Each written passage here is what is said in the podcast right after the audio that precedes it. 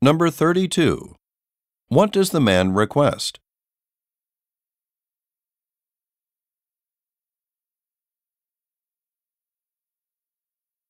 Number 33. What has the woman already done?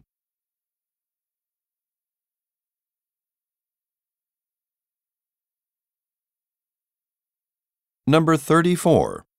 Why does the man need to leave?